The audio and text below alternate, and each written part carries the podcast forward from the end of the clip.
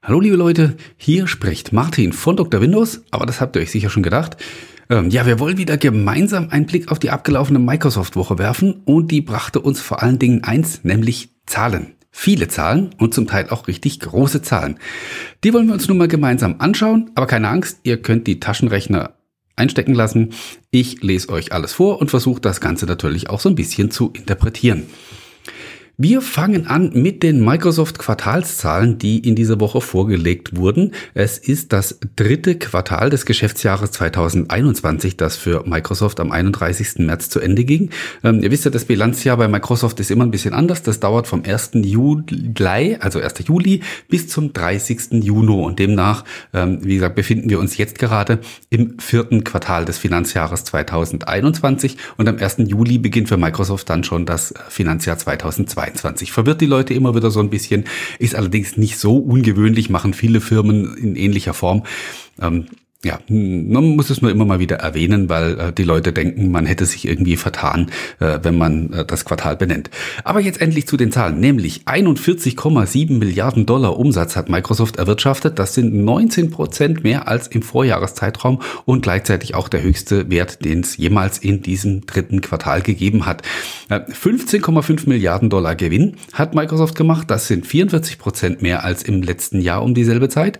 Ähm, um das mal so ein bisschen in die Realität Relation zu setzen, 19,7 äh, Milliarden Dollar hat Microsoft kürzlich ausgegeben, um Nuance Communications ähm, aufzukaufen. Das war die zweitgrößte Übernahme der Firmengeschichte und wenn wir das mal so runterrechnen, ist es dann gerade mal der Gewinn von vier Monaten, der äh, dafür ausgegeben wurde. Äh, ziemlich verrückt. Wenn wir aber schauen, was, äh, was für Zahlen Amazon oder Apple diese Woche gemeldet haben, dann ist Microsoft ja fast schon ein Waisenknabe und äh, fast noch eine kleine Kirchenmaus. Ähm, sehr interessant. Ähm, aber da wir uns für das ganze Geld, was diese Konzerne verdienen, sowieso nichts kaufen können, äh, schauen wir doch lieber mal so ein bisschen unter die Haube und schauen, wo kommen denn diese Zahlen her, beziehungsweise was tut sich in den äh, Bereichen und bei den Produkten, die uns so besonders interessieren. Da wäre zum Beispiel der Umsatz mit ähm, Windows OEM-Lizenzen. Hier muss man jetzt gleich noch erwähnen, ähm, Microsoft gibt immer nur schöne Gesamtzahlen raus, ähm, also für, für Umsätze und für Steigerungen und so weiter.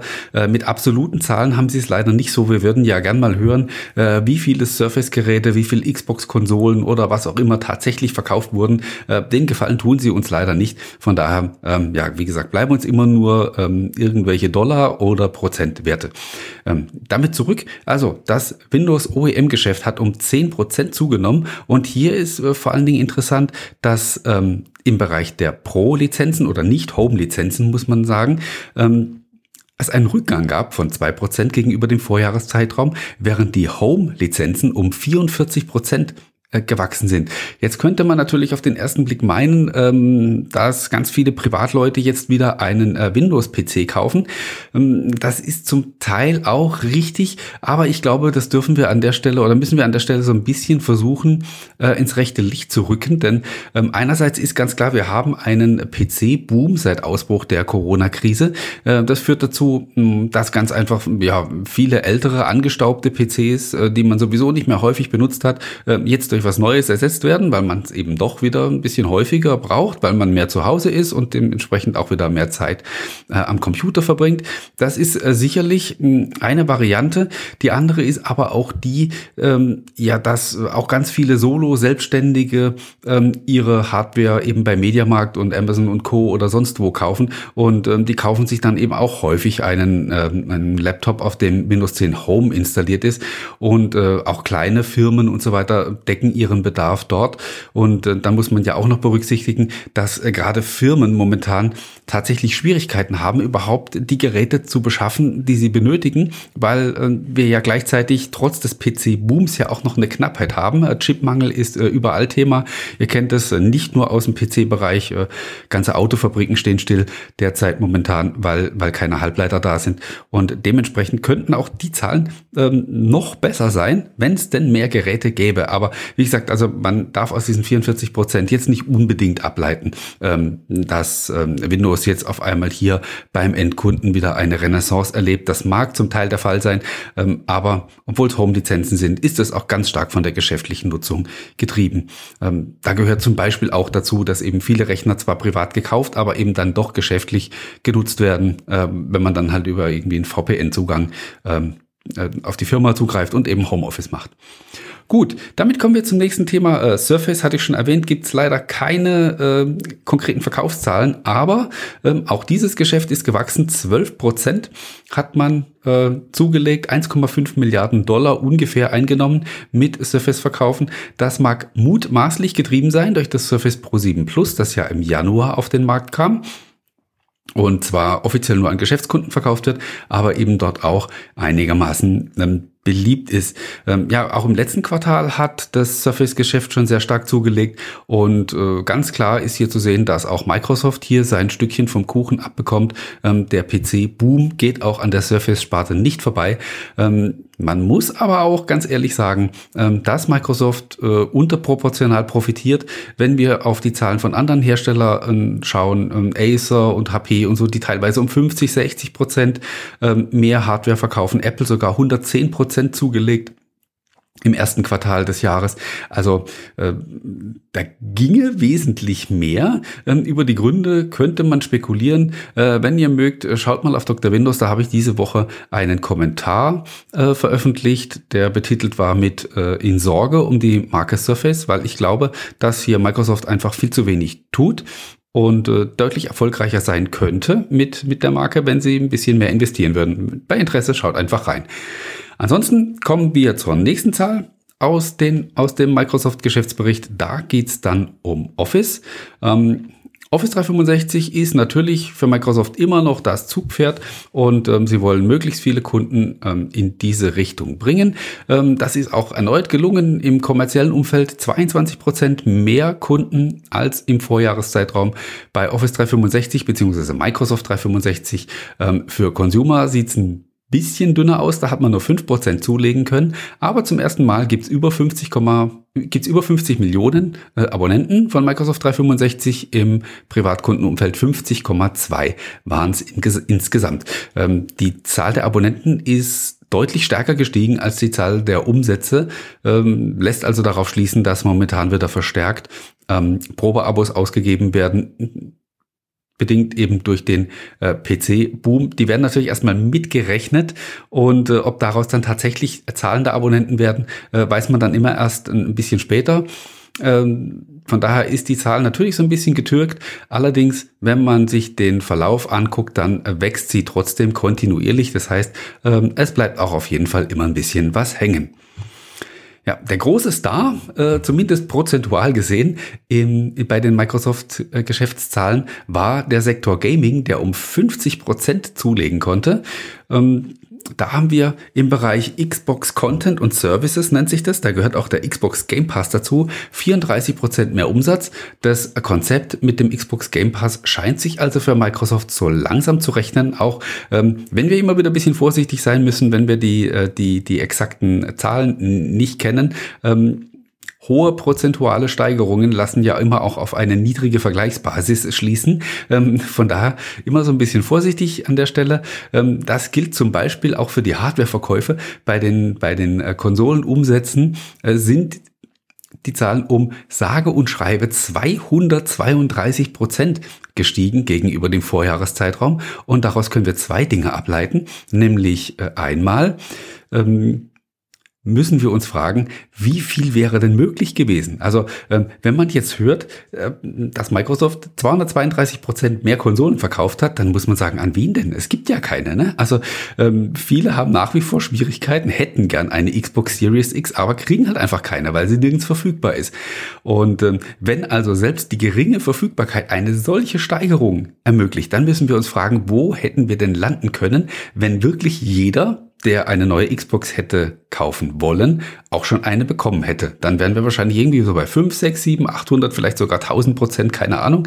Ähm, es sagt uns aber auch gleichzeitig, ähm, wie schlecht das Konsolenbusiness noch vor einem Jahr dastand. Wenn also, wie gesagt, selbst diese, diese geringen Mengen aufgrund der, ähm, der minimalen Verfügbarkeit so eine Steigerung auslösen kann, dann kann man sich ausmalen, wie schwach die Absätze vor einem Jahr waren. Aber äh, ja, das Schiff ist hier eindeutig auf Kurs und ähm, die Zahlen zeigen in die richtige Richtung. Okay, damit lassen wir die äh, Microsoft Geschäftszahlen hinter uns und blicken auf Windows 10. Die erste Zahl, die wir in diesem Zusammenhang hören, heißt 80,7. 80,7 Prozent nämlich laufen entweder mit der Windows, Windows 10 Version 2004 oder 20H2. Ich spreche hier von äh, PCs. Ja, und zwar 40,6 Prozent laufen mit Version Windows 10 Version 2004 und 40,1 Prozent mit Version 20H2 soll also heißen, mehr als 8 von 10 Rechnern sind mit der aktuellen Windows 10 Version unterwegs. Ihr wisst ja, die beiden letzten ähm, Windows Versionen sind technisch identisch und auch 21H1, das jetzt in Kürze veröffentlicht wird, äh, macht da keinen Unterschied. Selbe technische Basis und von daher kann man die auch getrost bei der Statistik in einen Topf werfen. Ähm, die interessantere Zahl ist allerdings eine etwas kleinere, nämlich 11,1. 11,1 Prozent laufen noch mit Windows 10 Version 19.09 und das ist deswegen problematisch, weil diese Version jetzt im Mai aus dem Support läuft, also keine Sicherheitsupdates mehr von Microsoft erhält und dementsprechend sollte man sich, wenn man diese Version noch einsetzt, darum kümmern, dass man bald möglichst auf eine neuere Version von Windows 10 umsteigt. Äh, sei noch erwähnt, diese Zahlen stammen nicht original von Microsoft, sondern von dem Werbenetzwerk AdDublex und äh, sind dementsprechend höchst inoffiziell, nicht unbedingt repräsentativ, aber sie sind leider das einzige, was wir haben, weil Microsoft selbst keine Zahlen in dieser Form veröffentlicht und ähm, ja, ähm, es hat sich in der Vergangenheit schon ein paar Mal gezeigt, dass die AdDuplex-Zahlen wohl nicht so hundertprozentig genau sind, aber äh, es geht ja darum, auch die äh, Trends zu beobachten und dafür taugen diese Werte allemal. Eine offizielle Zahl, die wir von Microsoft zu Windows 10 gehört haben, ist 1,3 Milliarden. Die ist natürlich schon sehr viel größer. Nämlich 1,3 Milliarden aktive Geräte gibt's mit Windows 10. Ähm, wir haben zum letzten Mal vor rund einem Jahr eine Zahl von Microsoft gehört. Das war nämlich, als sie stolz verkündeten, dass es jetzt eine Milliarde Windows 10 Geräte gibt. Ähm, ja, diese, diese Zahl hat ja ein bisschen eine Geschichte. Ähm, wer sich schon länger für die Geschicke von Microsoft interessiert, der mag sich noch erinnern, als Terry Myerson äh, anno 2015 bei der Bildkonferenz auf der Bühne stand und äh, Windows 10 als das eine System für alles angepriesen hat, ähm, vom kleinsten IoT-Gerät bis zum größten Flughafenterminal oder was auch immer. Ähm, Überall sollte künftig Windows 10 laufen und binnen drei Jahren wollte man eine Milliarde Geräte knacken.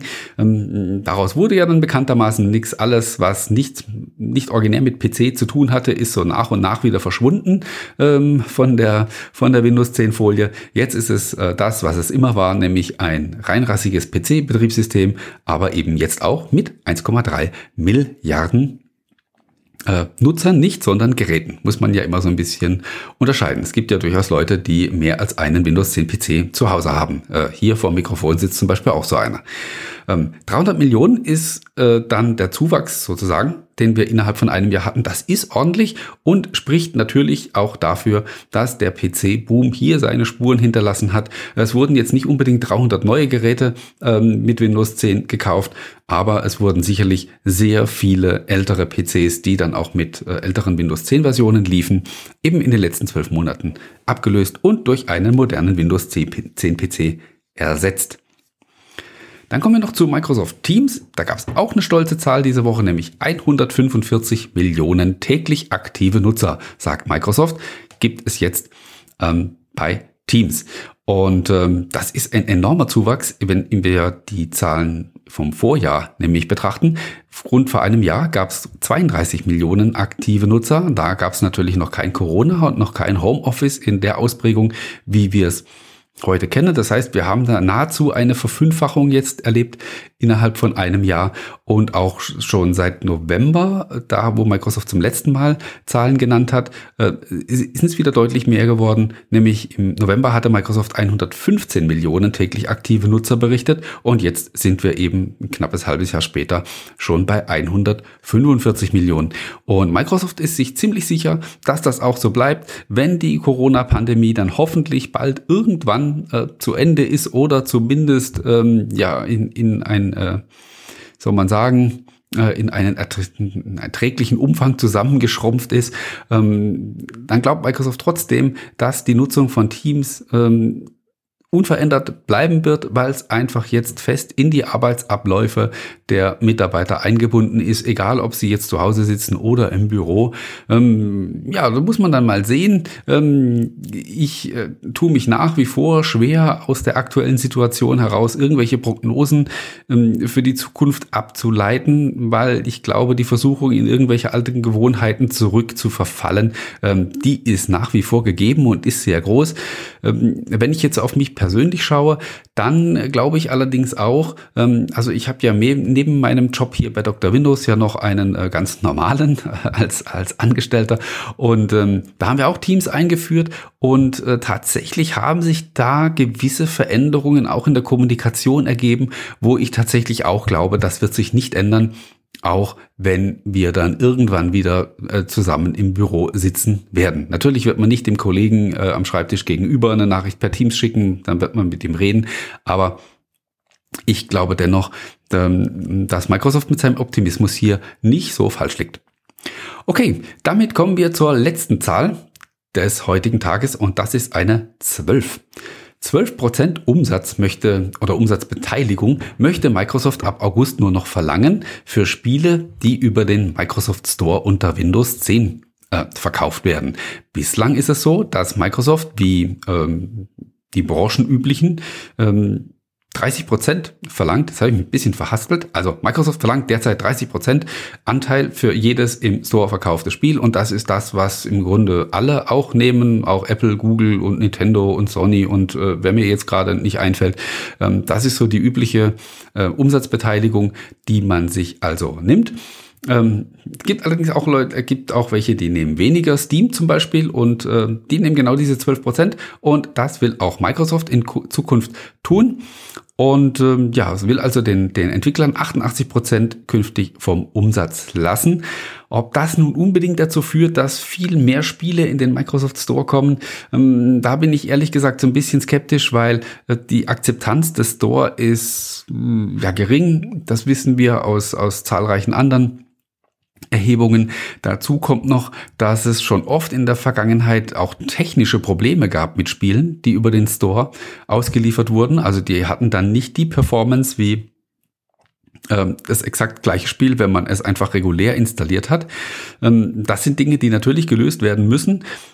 Und zum anderen, mm, ja, stehen die Entwickler ja tatsächlich auch dann immer noch vor der Wahl. Sie können den klassischen Vertriebsweg nutzen, also das Spiel direkt an den Nutzer verkaufen und dann 100 Prozent vom Umsatz behalten. Ähm, oder sie können über den Store gehen und ähm, dann halt in Zukunft nur noch 12 statt 30 Prozent ähm, an Microsoft abgeben. Aber abgeben müssen sie halt trotzdem noch was. Das heißt, ähm, das alleine wird nicht dazu führen, dass die Entwickler jetzt den Store stürmen, sondern ähm, das werden die nur tun, wenn sie trotz dieser Umsatzbeteiligung in irgendeiner Form mehr Geld verdienen. Das ist äh, eine ganz einfache Rechnung und äh, von daher wird Microsoft mehr tun müssen für den Store, als nur die Provisionen zu kürzen. Ähm, äh, es gibt verschiedene Gerüchte, dass sie da auch tatsächlich dran sind und ja verschiedene Dinge in Arbeit sind, um den Store attraktiver zu machen. Auch hier bin ich hm, ja, ganz verhalten optimistisch, weil ähm, man muss dafür Gewohnheiten der User brechen und das hat sich in der Vergangenheit schon immer als sehr schwierig und sehr anstrengend erwiesen, äh, egal wie gut die Ideen oder die Konzepte waren. Ähm, ja, gegen die Macht der Gewohnheit ist manchmal kein Kraut gewachsen. Von daher bin ich sehr gespannt, was Microsoft hier noch in petto hat. Jo, ich hoffe, ihr konntet einigermaßen mitkommen, habt jetzt nicht nur den Rest des Tages nur noch Zahlen äh, vor Augen. Ähm, ich hoffe, es war spannend und interessant. Ich bedanke mich einmal mehr bei euch an dieser Stelle fürs Zuhören und freue mich, wenn ihr in der kommenden Woche wieder dabei seid, wenn wir sicherlich wieder spannende Geschichten haben und äh, ganz sicher ein paar weniger Zahlen als heute. Bis dahin macht's gut, bleibt gesund.